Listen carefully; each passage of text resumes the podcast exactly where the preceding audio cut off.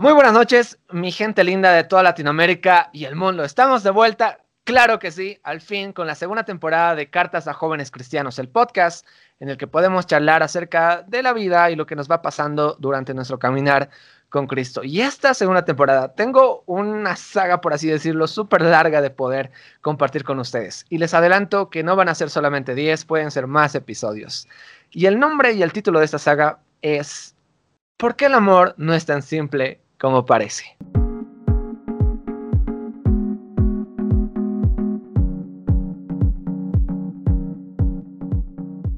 El corazón humano es lo más engañoso que hay y extremadamente perverso. ¿Quién realmente sabe qué tan malo es?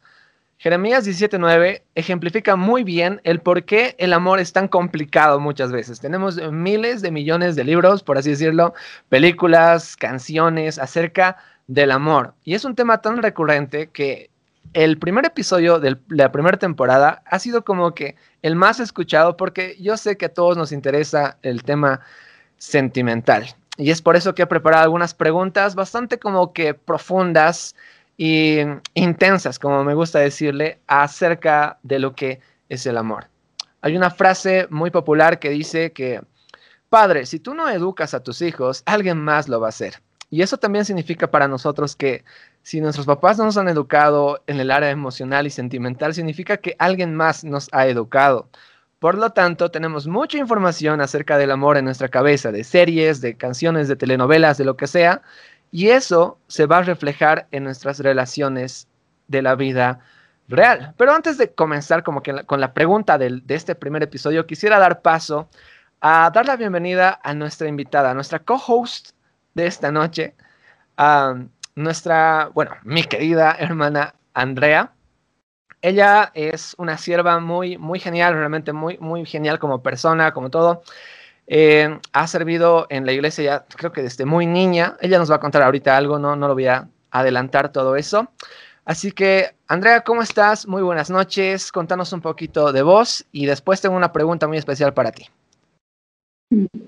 Buenas noches, Jair. Ah, muchas gracias por tu invitación. Ah, pues bien, sí, como decías, ah, desde pequeña he estado involucrada en los diferentes ministerios de la iglesia. un poco más, tal vez, probablemente este último con el Ministerio de Jóvenes, Ministerio Femenil y de Señoritas. Hemos estado haciendo algunos estudios acerca de un libro muy interesante. Eh, lo recomiendo bastante, Las mentiras que las jóvenes creen. Hemos estado haciendo uh, algunas ah, reuniones con las chicas y ha sido un tiempo muy especial.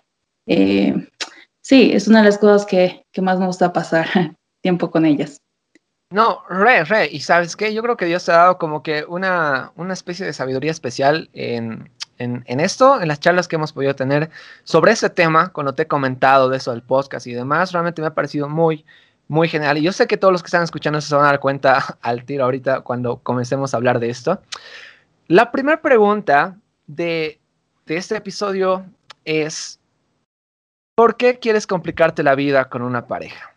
¿Por qué nos queremos complicar la vida con una pareja, Andrea? A ver, yo le pregunto, no, no la Andrea de ahorita, a la Andrea de cuando tenías, ponele unos 18, 20 años, estabas en la iglesia, todo. ¿Por qué esa Andrea quería tener una pareja? ¿Por qué? wow, interesante pregunta.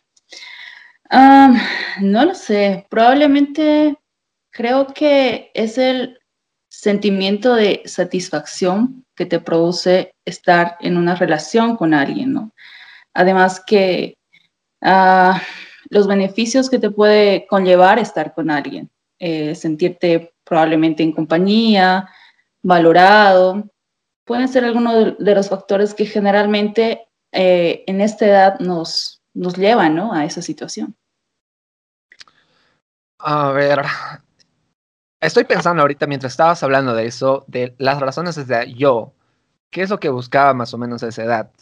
Como hombre te digo, yo no estaba buscando como que cosas muy espirituales, te diré. Iba a la iglesia, obviamente, pero eh, era como que, no sé, o sea, yo quería tener una persona con la cual compartir el tiempo, agarrar la mano, besarnos, y bueno, como estaba como que en ese tiempo, ponele a los 18 años, yo saliendo del colegio y todo eso, era como que por lo general, la idea es, quieres tener una chica para poder como que a ver hasta qué base llego, ¿no? O sea, primera base, unos, no sé, una tomadita de mano, abrazo, segunda base, besos, tercera base, como que ya se pone más caliente la cosa, y cosas así, ¿no? O sea, por lo menos yo eso era lo que estaba buscando a esa edad, y, no sé si eso va cambiando mucho a medida que pasa el tiempo.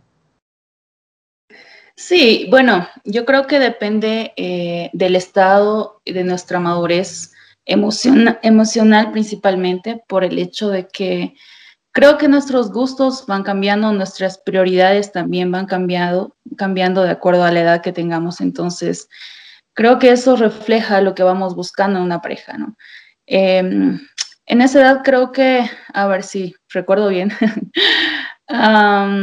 lo que principalmente buscaba era compañía, principalmente pasar tiempo con alguien, tener con quien, no sé, ir al cine, salir a pasear. Eh, y, como toda mujer, obviamente, esperando recibir cumplidos, ¿no? Creo que es, principalmente las mujeres, creo que esa es una de las razones por las cuales eh, en esa edad estamos buscando compañía del sexo opuesto. Una de las cosas de las que también me he dado cuenta, ahora que estás hablando de la compañía y todo eso, es que tenemos como que una cierta, o sea, tengo, tenemos información como que errónea, por así decirlo. Estaba leyendo hace, hace no mucho un, libro en el que hablaba acerca de, de, cómo es que nuestra generación, el postmodernista, por así decirlo, eh, se enfoca mucho en, en mí, en lo que a mí me conviene, en lo que yo busco, en mi felicidad, en mis beneficios, en lo que yo puedo recibir. Y si yo no soy feliz con una persona o con lo que estoy recibiendo en una relación o lo que sea, bueno, pues me voy y busco algo nuevo, algo mejor, ¿no? Entonces, yo creo que ahí va como que esa idea de que beneficios, o sea, ¿qué me puedes dar tú de bueno? ¿Qué, me puedes otorgar a mí para que me quede? Y si, y si, no sé, si esta tienda, por así decirlo, ya no me da lo que estoy buscando, entonces, bueno, pues hay muchos peces en el mar en los cuales yo puedo buscar algo.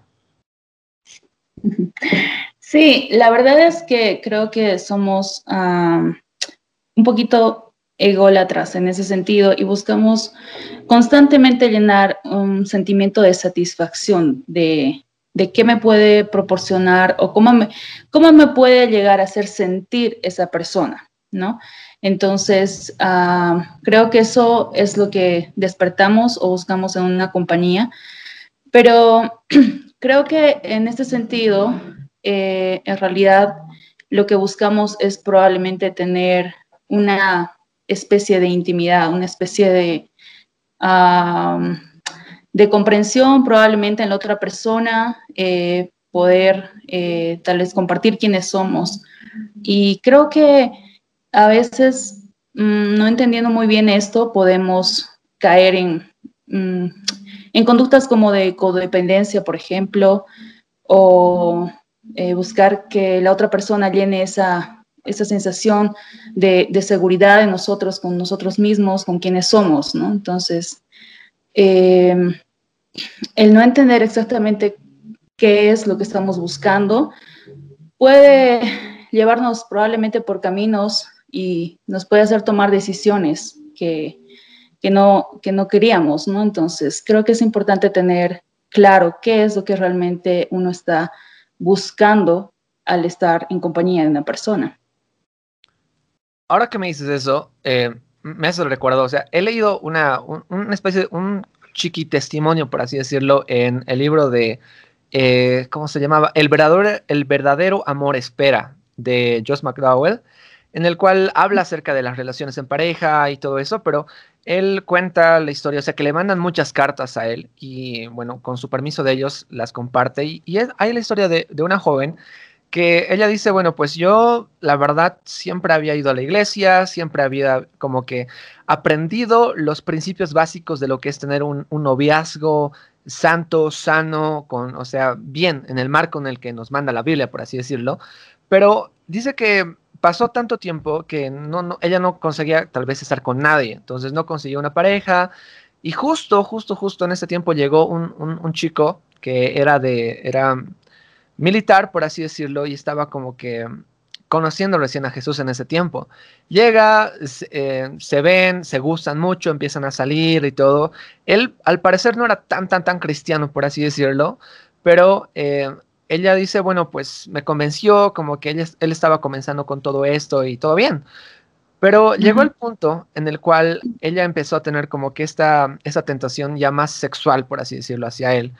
Y lo que sucede es que ella cuenta, bueno, lo que pasa es que cuando yo era más chiquitita, o sea, yo no pasé nunca tiempo con mi papá, mi papá era un hombre muy tosco y muy frío conmigo, entonces lo que pasaba es que él nunca me había abrazado, literalmente, ella dice, nunca me había abrazado, él era muy distante, pero esta persona con la que estaba saliendo era muy cariñosa con, con ella, entonces, o sea, y eso como que empezó a llenar una necesidad de ella, esa necesidad de cariño, de afecto que tenía. Y eventualmente, bueno, pues lo malo de su historia es que el men le convenció a ella, le dijo, bueno, como nos amamos mucho y bla, bla, yo me voy a ir durante seis meses a, tal lugar por, por eso de, que soy militar y todo eso. Y le convenció de tener relaciones sexuales, ¿no? Eh, bueno, para hacer la historia corta, tuvieron relaciones, ella se embarazó a la primera, así, y y el men se fue, después eh, terminaron, se pelearon y ella se quedó siendo una madre soltera, ¿no? Pero acotando al punto en el que dices, ¿no? De, lo que ¿qué estamos buscando, o sea, realmente para qué queremos tener una pareja. Tenemos tal vez algo ahí que, que, podamos, que tenemos que suplir una falencia, tal vez de que no nos han dado mucho cariño, de que necesitamos alguien que nos escuche, no sé, cosas así que hacen que nosotros como que nos volvamos súper condependientes y por eso tal vez eh, caemos en relaciones tóxicas, ¿no? ¿O vos qué piensas? Sí, bueno, mm, un poco acerca de lo que me hablas, eh, hay que tener en claro que toda persona tiene un trasfondo, ¿no? Tenemos un trasfondo familiar, tenemos un trasfondo cultural y eso determina eh, eh, ciertos, eh, no solamente gustos, sino eh, determina aquello que nosotros probablemente dentro de casa ah, nos han direccionado o nos han condicionado en muchas áreas, sobre todo en lo emocional. Y cuando uno a veces ah, tiene muchos asuntos sin resolver en tu vida y vas creciendo, y no has tratado con ellos, es probable que tú inconscientemente busques eso en una pareja, ¿no?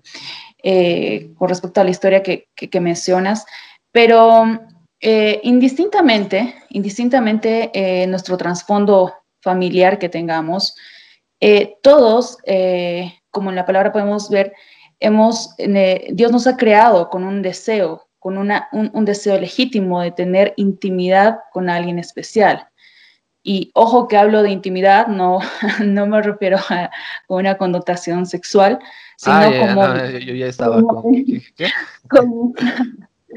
como, realmente eh, eh, en la palabra nos muestra qué es intimidad, ¿no? Entonces, a veces ah, confundimos esto y a veces decimos, ah, bueno, eh, en la jerga común nosotros vemos, vos sabes, Hollywood nos se encarga de mostrarnos eh, si dos personas están muy enamoradas y, eh, no sé, quiere reflejarse que la persona llega a, una, a un momento especial, a una intimidad especial, ¿qué es lo que hace? Bueno, van a la cama, digamos, ¿no? Entonces ahí uno que comprende, el mensaje es, bueno, estas personas han llegado a un nivel más profundo de intimidad, cuando no necesariamente es eso lo que nos muestra el Señor, ¿no? Entonces, eh, este concepto errado de intimidad que podemos tener es muy nocivo si es que nosotros ah, nuestras ah, decisiones basamos probablemente en cosas que no vienen del Señor y es, es algo que, que realmente ah, los jóvenes de hoy en día tienen que tener bastante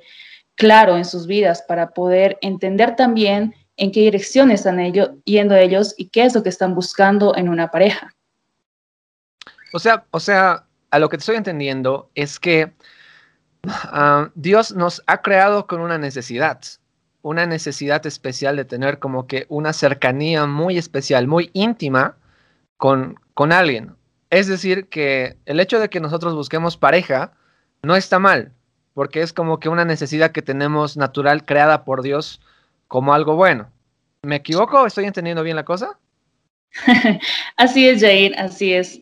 Esto lo podemos encontrar en Génesis, eh, con la primera historia de una pareja en la que el Señor nos muestra realmente eh, cómo Él ha creado eh, y cómo Él ha puesto eso en nuestro corazón. por eso decía, se trata de un deseo legítimo, el hecho de querer tener intimidad con alguien especial, el querer tener una conexión profunda en el cual uno pueda mostrarse tal y cual es, eh, con todos sus, ah, no sé, virtudes, defectos, vulnerabilidades, y, poder realmente eh, tener esta conexión con la otra persona, sentirse aceptado, obviamente. Entonces, esto nos puede, podemos encontrar en Génesis 2.18, donde el Señor nos dice, no es bueno que el, eh, que el hombre esté solo. Entonces, estamos hablando de la relación entre el hombre y el Señor cuando no había ingresado el pecado aún, cuando había una comunión entre ellos. Y eh, estamos hablando de que el Señor ve eso, ¿no? Entonces, si el Señor está expresando esto, entonces eh, es porque el, ser humano no solamente necesita una comunión o intimidad con Dios, sino también necesita una intimidad de pareja, ¿no? De eso nos está hablando en esta parte. Eh, exacto, sí, sí, sí. Y algo que, que, me ha gustado muchísimo, que me has compartido igual uh, cuando estábamos como charlando sobre este, este primer programa, era lo que me, lo que me decías, cheque, checa este libro que es de El matrimonio que siempre he deseado de Gary Chapman.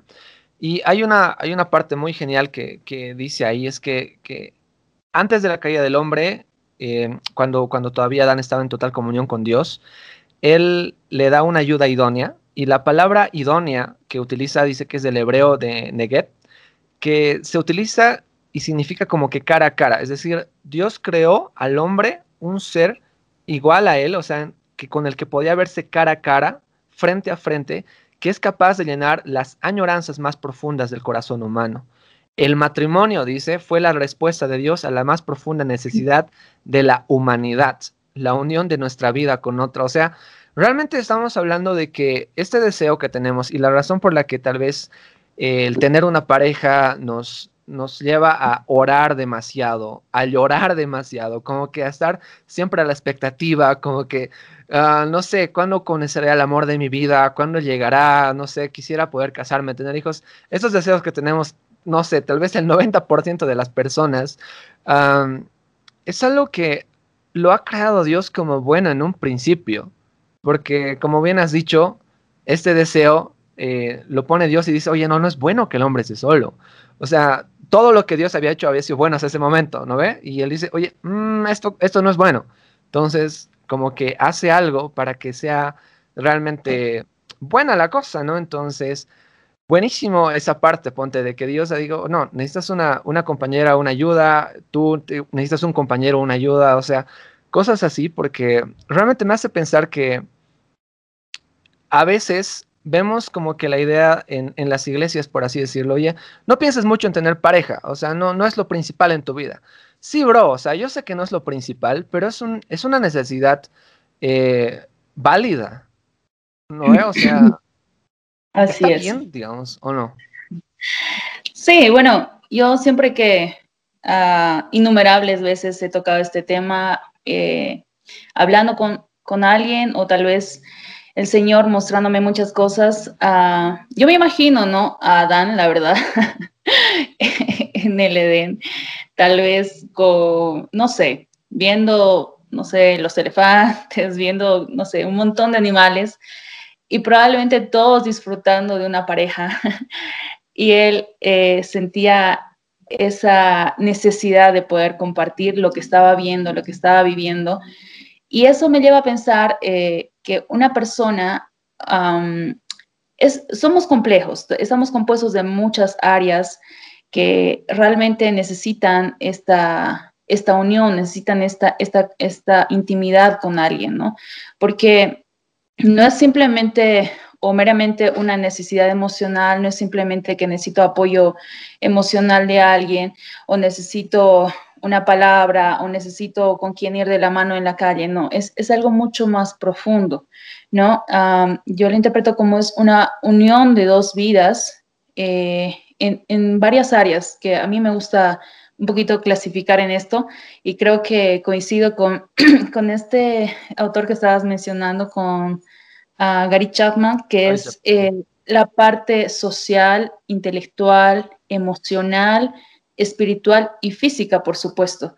Porque no, no nos olvidemos que eh, el Señor ha, creado cada una de estas cosas en nosotros. Él nos ha hecho seres emocionales, eh, sexuales, Él ha, creado el, sexo. Entonces, a veces ah, dentro de las iglesias tenemos como un, tabú, o sea, ah, la religión ha hecho que, eh, que tengamos ciertos temas en los cuales como bien decías hace rato, no, no pienses en pareja, está mal pensar en eso.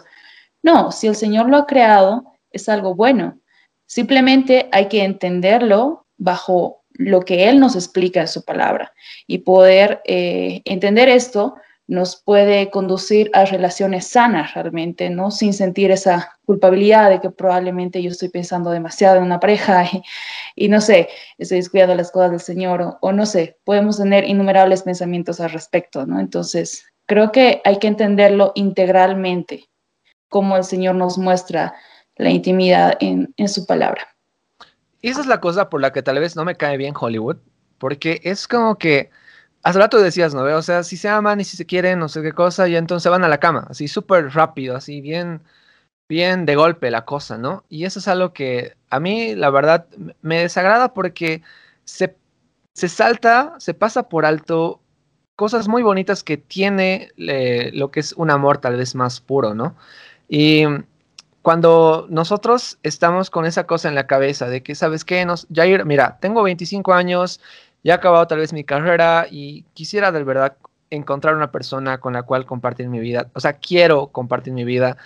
Pero la cosa es que antes de eso yo diría, pensar por qué quieres tener como que primeramente una pareja analízate bien, o sea, pensa bien las cosas, lo que estás buscando, porque hay tal vez ideas de que no, o sea, tener una pareja es todo color de rosas, tener una pareja es, no sé, muchos besos, muchos abrazos, pero como tú decías, es como que buscar algo más íntimo que eso, más allá de, lo que solo son los besos y los abrazos y todo eso, o sea, es, a ver, ¿cuáles son las áreas que decías? A ver, es la, la social, la intelectual, emocional, espiritual y física, o sea, me parece muy, muy genial eso porque la verdad, cuando yo tenía por lo menos ya 25, 24, yo no pensaba todo eso. O sea, yo decía, no quiero tener una pareja para poder, eh, no sé, pasar un buen rato y tal vez después tener una familia, ¿no? Pero creo que ayudarnos a pensar un poquito más maduramente al respecto ayuda también a que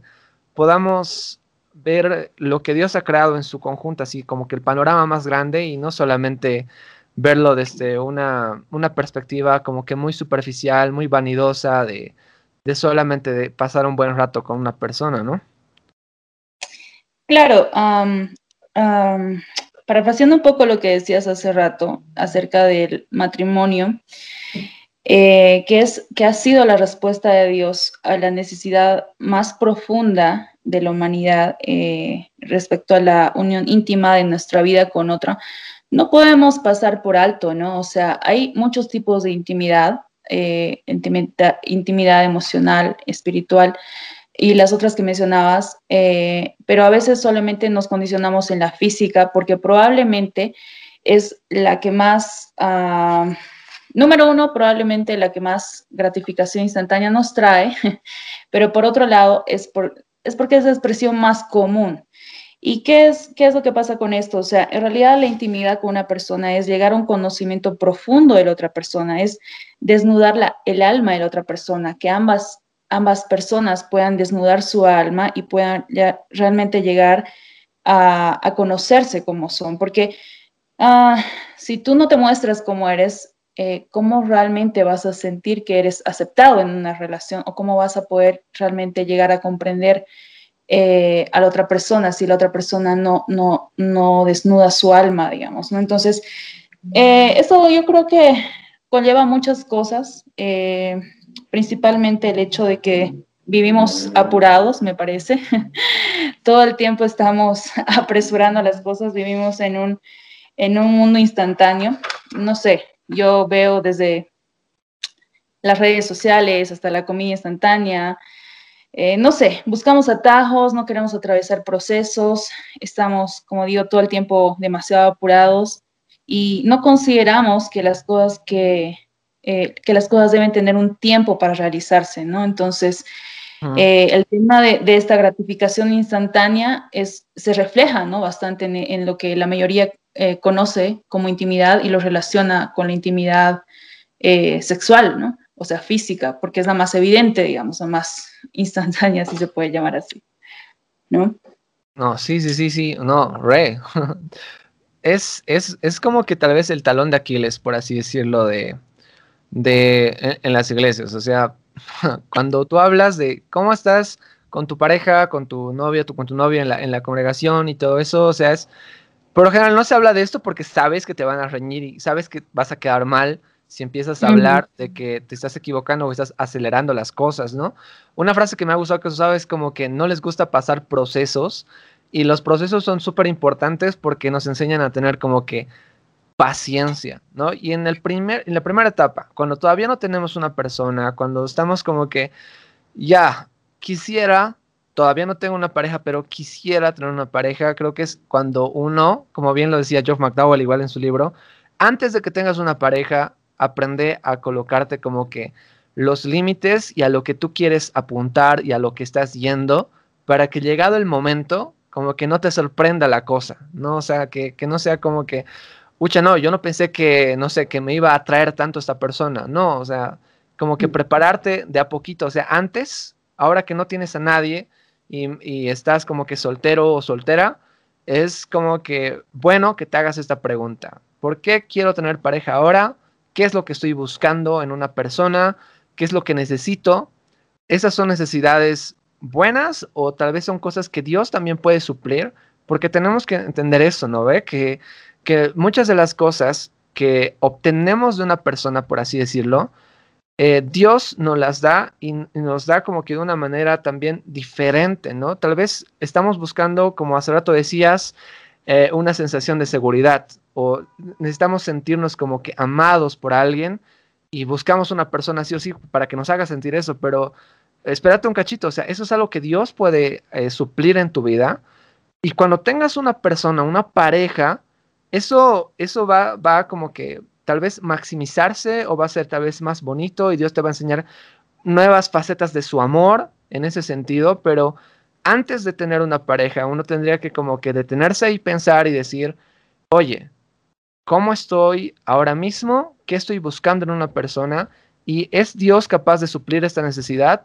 ¿O realmente como que ya estoy como que listo para dar el próximo paso de buscar una persona y tener una relación como que más sana, ¿no? Mm, sí. Bueno, ah, creo que ya que tenemos eh, un estándar puesto por Dios eh, creo que la, pregunta inmediata es esa, ¿no? O sea, ¿estoy listo realmente para mostrar esto? ¿Estoy listo? Ah, ¿Estoy preparado? Sería la pregunta, ¿no? ¿Estoy preparado o preparada en todo caso? Eh, nos cuesta un poco pensar eh, que se puede llegar tal vez a este tipo de intimidad en todas estas áreas. A veces yo creo que probablemente hay muchas cosas que intelectualmente entendemos, pero creo que emocionalmente no las aceptamos. Eh, y decimos, sí, muy bonito, pero, es una idea utópica o es como que mm, es algo que nunca llega a pasar realmente, ¿no?